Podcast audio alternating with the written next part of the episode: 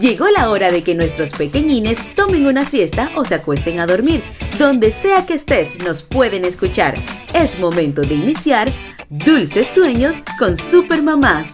Esta edición llega gracias a Dulces Sueños con NAN 3, que ayuda al óptimo desarrollo de su hijo con su exclusiva combinación de nutrientes, fortaleciendo su sistema inmune.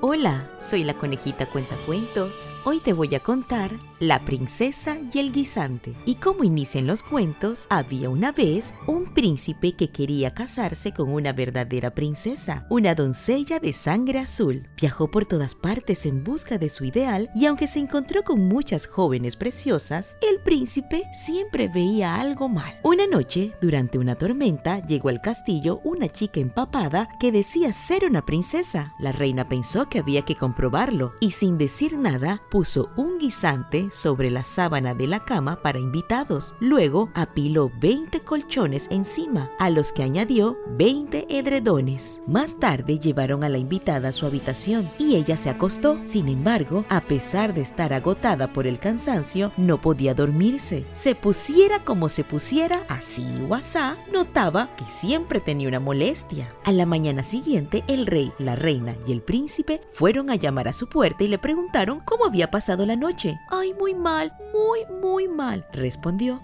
No he logrado pegar el ojo. Había algo duro en la cama que me ha dejado la piel llena de moretones. ¡Ay, qué tortura! Pero he estado mirando y remirando entre las sábanas y no he encontrado nada. El rey, la reina y el príncipe se miraron sonrientes. La chica era capaz de notar un guisante a través de 20 colchones y 20 edredones. ¿Quién sino una verdadera princesa podía tener una piel tan delicada y sensible? Y así fue como el príncipe pidió inmediatamente su mano. El guisante, por su parte, fue depositado en un museo, donde todavía debe estar, a menos que se lo hayan robado. ¿Y cómo terminan los cuentos? Colorín colorado, este cuento se ha acabado.